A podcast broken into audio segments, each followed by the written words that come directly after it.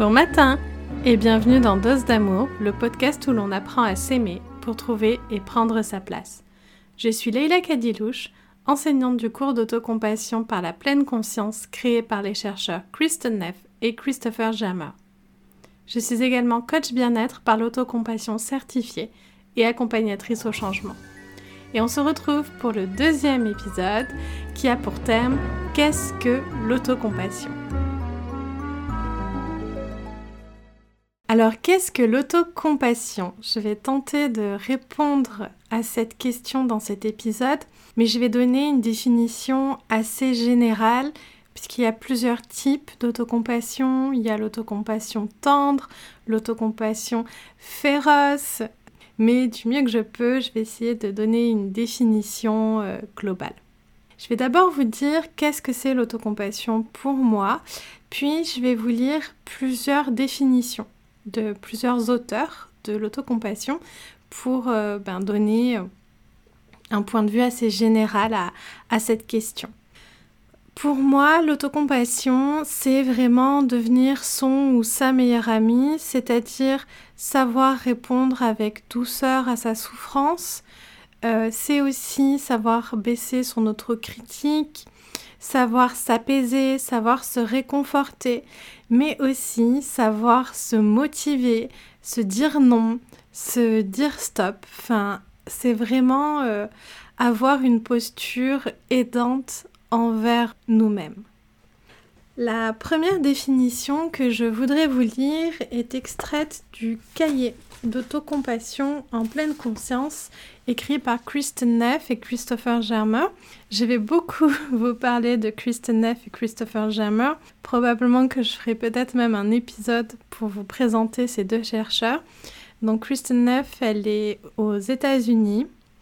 Les deux sont aux États-Unis c'est elle qui a fait un modèle sur euh, l'autocompassion et qui a commencé à faire beaucoup, beaucoup de recherches dessus. On la considère vraiment comme la chercheuse sur l'autocompassion avec son collègue Christopher Jammer, qui est lui psychiatre et chercheur en psychologie. Euh, F. est, chercheuse en, en, psychologie. Et c'est eux qui ont créé le cours d'autocompassion en pleine conscience le MSC, Mindfulness Self-Compassion, que j'enseigne avec grande joie. Et donc ce cahier d'autocompassion, c'est un peu quand on donne le cours MSC, il y a la partie théorique et puis c'est un peu comme un workbook, comme quand à l'école en anglais par exemple, il y avait le cours puis on avait ce, workbook là. Donc ce cahier euh, est sur ce principe-là.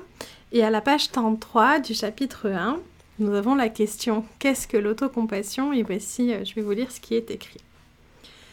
L'autocompassion consiste à se traiter de la même façon que vous traiteriez un ami qui traverse un moment difficile, que votre ami ait échoué, qu'il ne se sente pas à la hauteur ou qu'il fasse simplement face à un grand défi dans sa vie. La culture occidentale accorde une grande importance à la bienveillance envers nos amis, notre famille et nos voisins qui éprouvent des difficultés. Ce n'est pas tout à fait le cas quand il s'agit de nous-mêmes.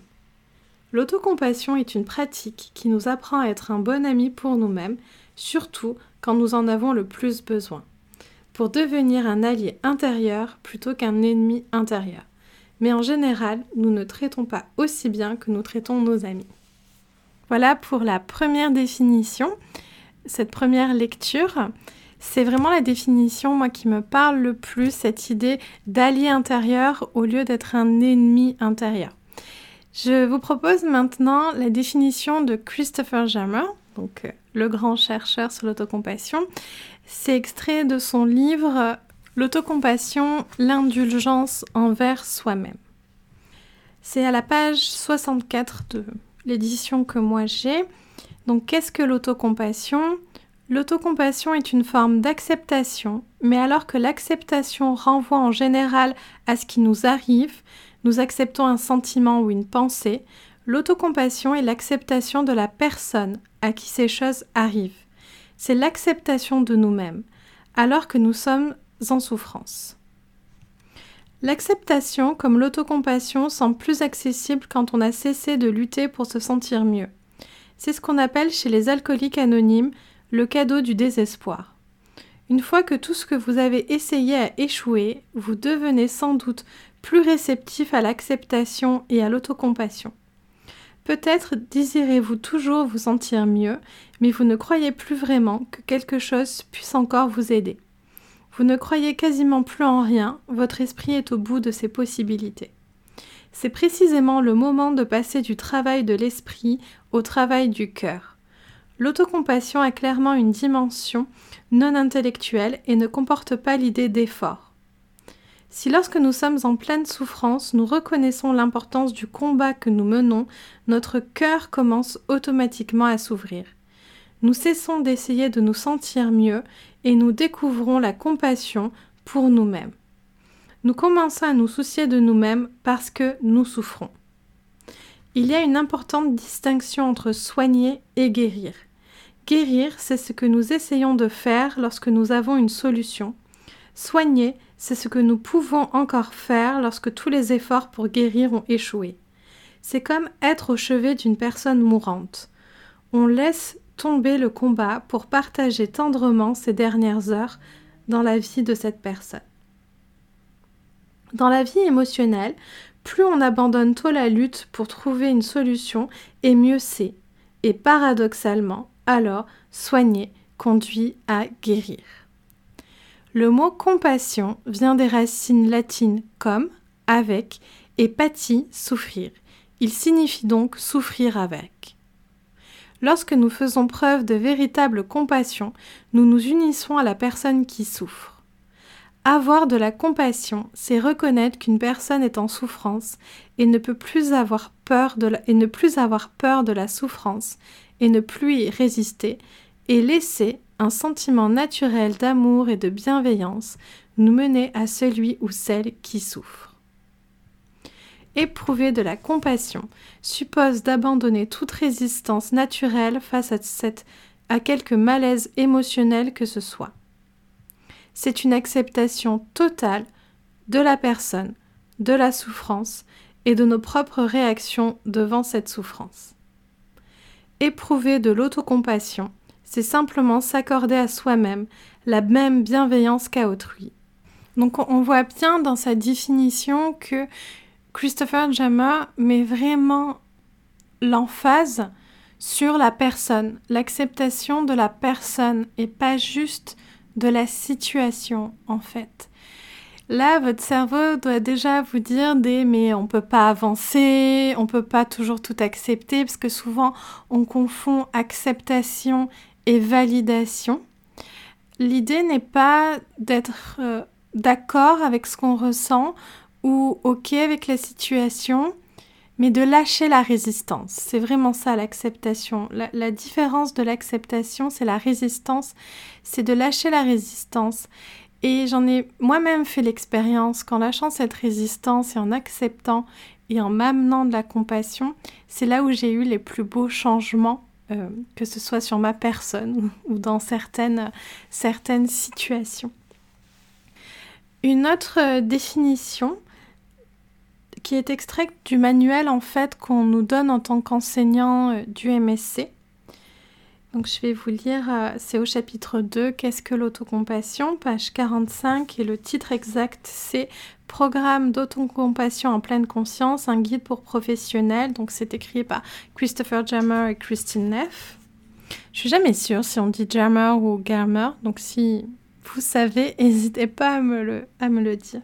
Moi je dis Jammer, mais j'ai déjà entendu et par des enseignants euh, germanophones Germer, donc je ne sais pas si euh, c'est parce que c'était des personnes qui parlaient allemand ou c'est ce qu'on ce qu'on dit. Alors, je vais vous lire euh, la définition. L'autocompassion n'est pas vraiment différente de la compassion pour les autres. Les sentiments sont les mêmes, l'expérience est la même.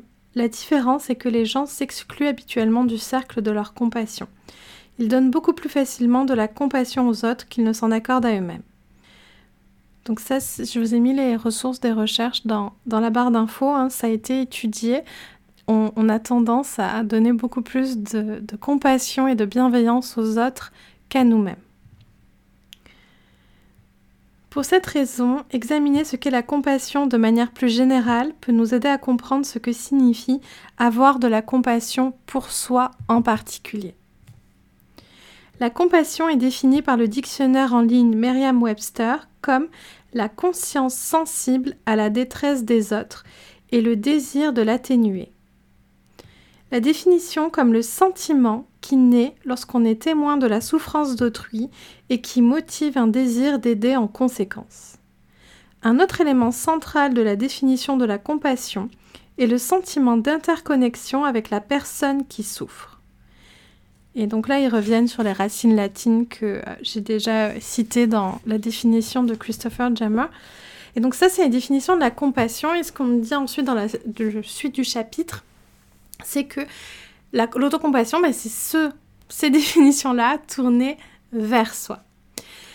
Donc pour nous aider dans tout ça, puisque euh, c'est peut-être encore un peu nébuleux, Kristen Neff a fait un modèle.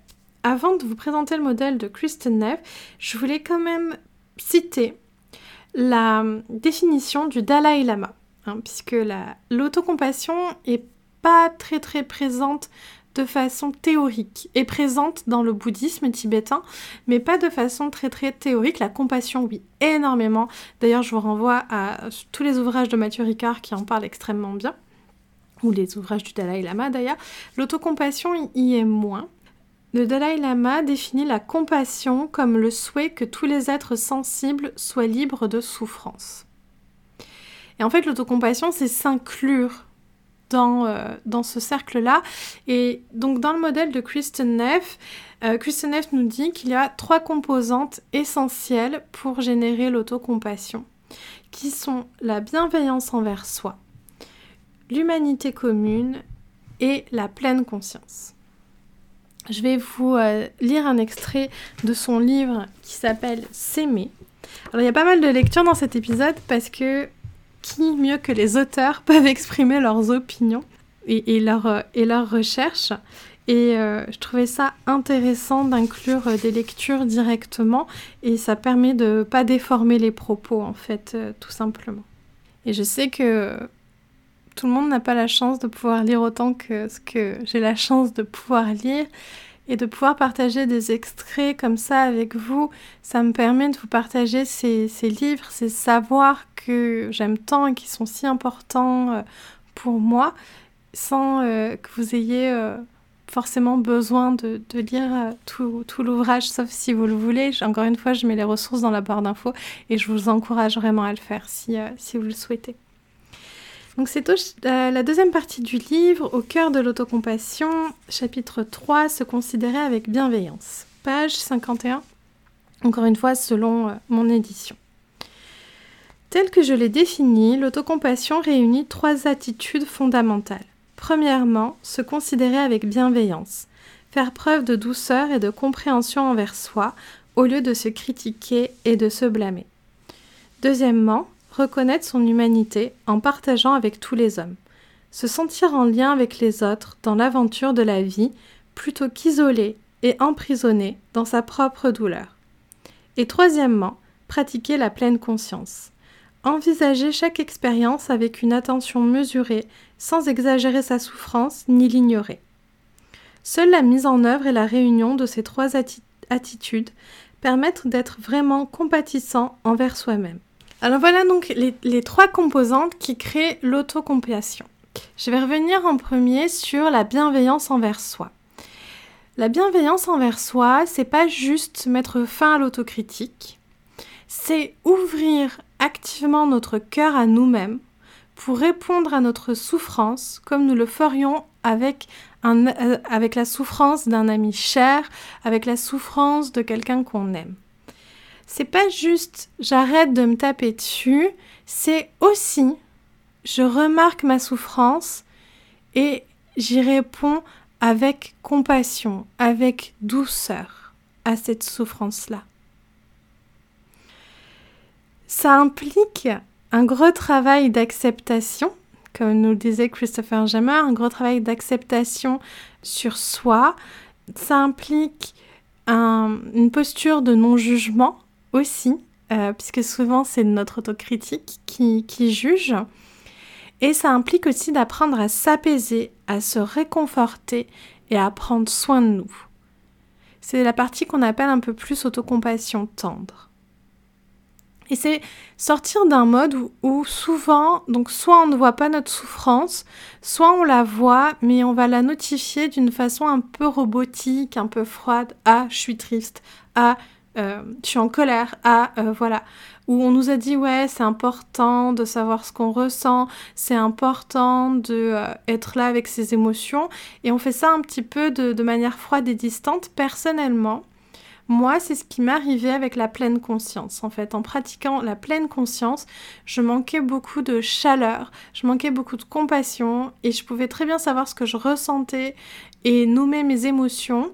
Euh, alors pas au début, mais après quelques années de pratique, je savais ce que je ressentais et je pouvais nommer mes émotions, mais c'était assez froid et mécanique et assez automatique, un petit peu comme un robot. La bienveillance, c'est aussi la grande question de l'autocompassion qui est de quoi j'ai besoin. Si vous devez retenir une seule chose de cet épisode, c'est cette question de quoi j'ai besoin. Et c'est aussi la bienveillance envers soi, la compréhension de notre imperfection et que cette imperfection est liée au fait que nous sommes des êtres humains. Souvent, on a l'impression qu'on a passé un espèce de contrat avec euh, je sais pas, la vie, euh, l'univers, euh, je sais pas, pour assurer le fait que euh, nous serions toujours, toujours, toujours parfaits. Et on s'en veut beaucoup dès qu'on sort de ce contrat de perfection. Et ça augmente notre souffrance, et ça augmente notre stress, et ça augmente notre frustration, et bien entendu, ça déclenche notre autocritique. Mais en fait, personne n'est parfait, personne n'est parfaite, personne n'a la capacité d'être parfait ou parfaite. Et commettre des erreurs, être imparfait, fait complètement partie du statut d'être humain. Et ça, c'est important et ça fait partie de la bienveillance envers soi. La, bienveillance, si je devais la définir, je dirais, euh, j'emprunterais la définition de Christopher Jammer qui dit que c'est une émotion d'amour et de soin qui aide à faire face.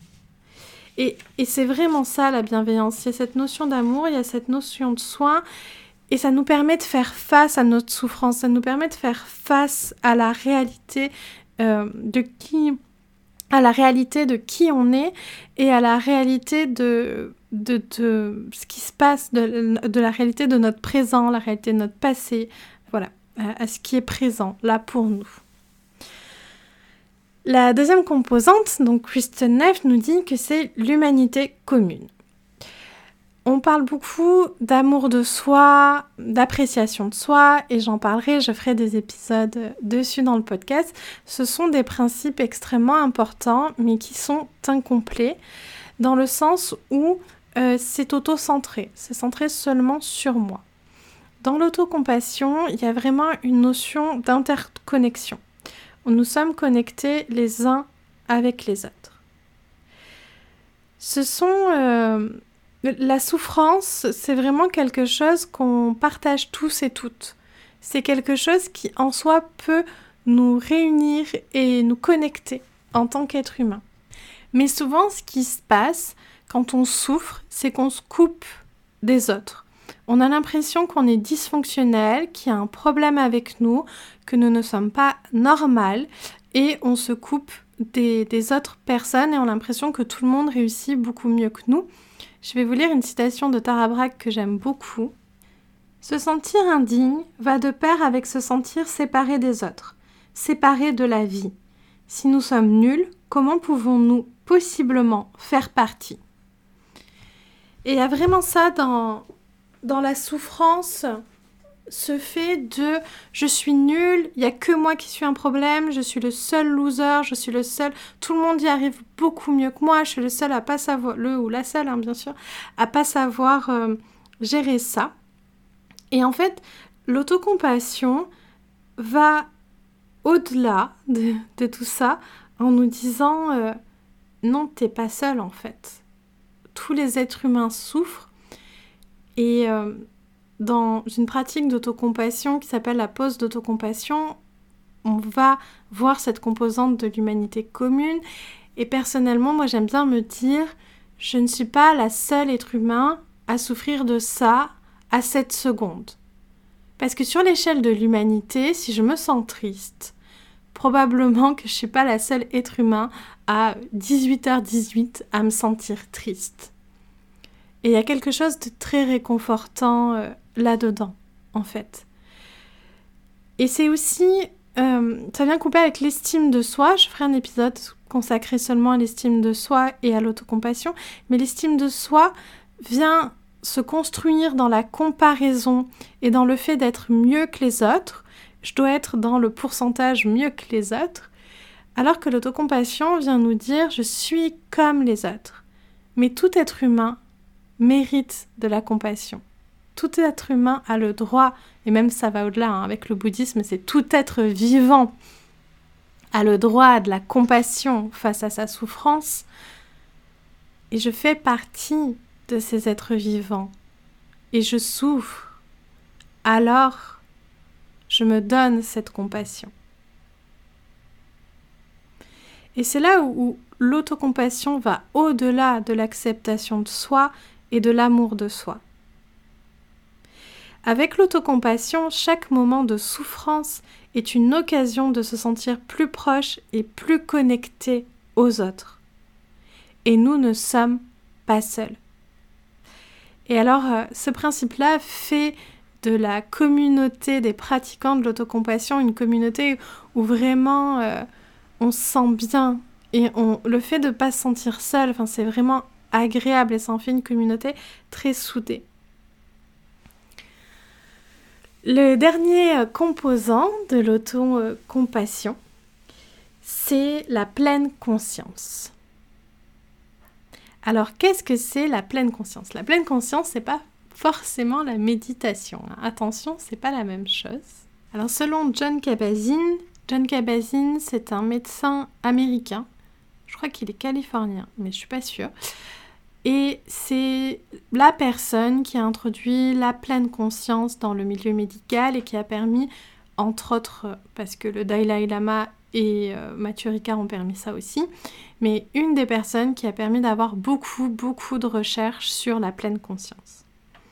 Et il a créé plusieurs programmes, un que j'ai fait personnellement, je pourrais vous faire un, épisode si ça vous intéresse de retour d'expérience, qui est le MBSR, Mindfulness Best Stress Reduction, qui est le programme de pleine conscience pour faire baisser le stress. Et donc John Kabat-Zinn nous dit que la pleine conscience implique de prêter attention d'une manière particulière, intentionnellement, dans le moment présent, avec une attitude non jugeante. Et donc pourquoi inclure la pleine conscience dans la définition de l'autocompassion? Tout simplement, la première chose, c'est que si je ne vois pas que je souffre, je ne peux pas m'amener de la compassion, tout simplement. Puis, très souvent, on passe à côté de notre souffrance. J'ai beaucoup de clients, de clientes qui me disent je ne voyais pas que je souffrais autant, je minimisais beaucoup ma souffrance. Je que c'était des petites choses et en fait c'est aussi de la souffrance. Il n'y a pas d'échelle dans, dans, la souffrance. Donc ça c'est euh, la première chose.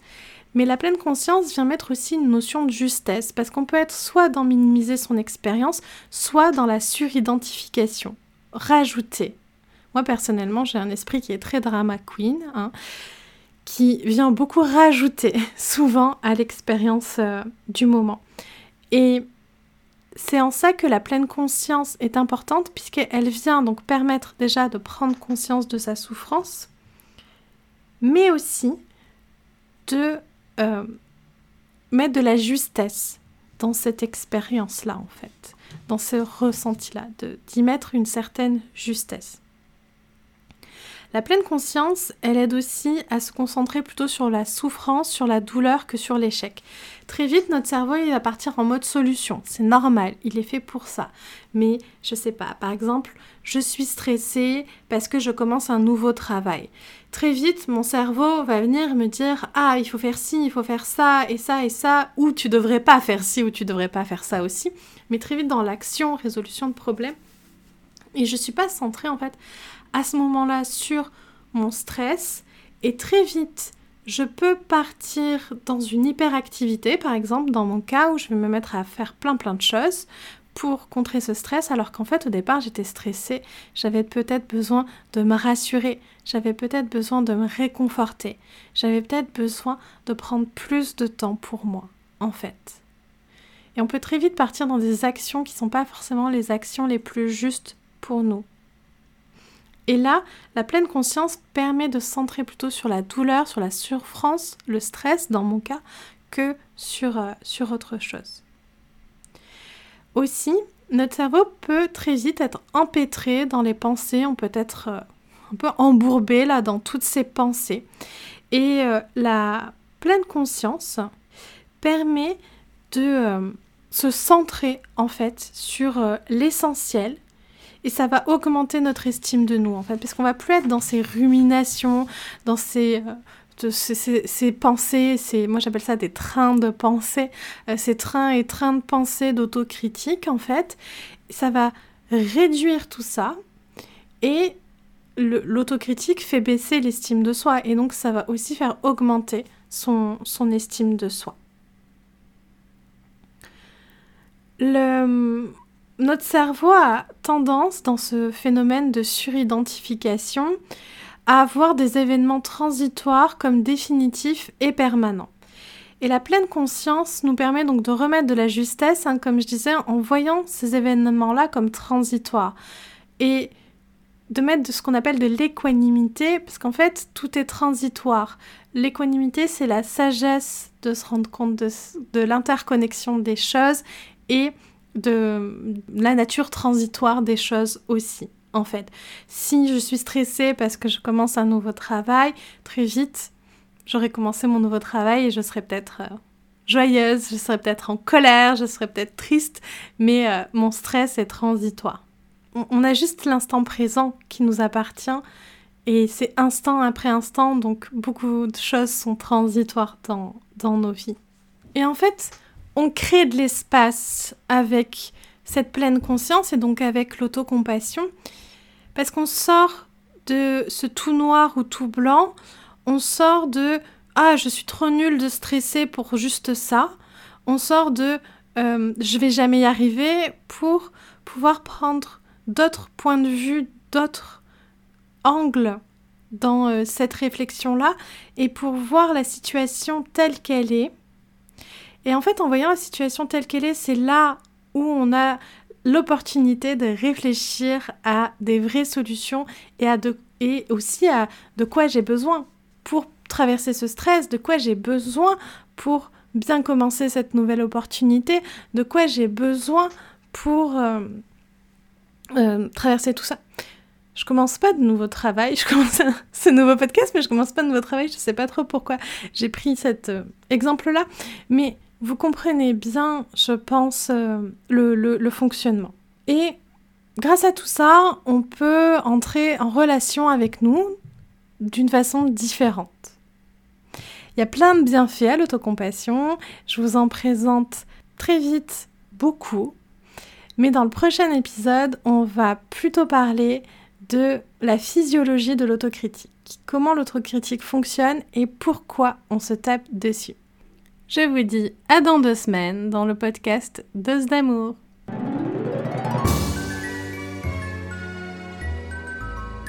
Merci d'avoir écouté cet épisode jusqu'au bout. Si tu as aimé ce podcast, tu peux mettre un petit cœur ou un commentaire et le partager sans oublier de t'abonner. Cela m'aide beaucoup et c'est la meilleure façon de soutenir ce podcast. Si tu as des questions ou si tu veux simplement suivre mes projets, je t'invite à me rejoindre sur Instagram ou Facebook leila.lklcoaching. Je répondrai à tous vos messages, j'adore échanger avec vous. Tu pourras notamment savoir plus sur mes accompagnements, la formation Dose d'amour pour apprendre à mettre de la joie et de l'apaisement dans sa vie et les dates des prochains cours d'autocompassion en pleine conscience.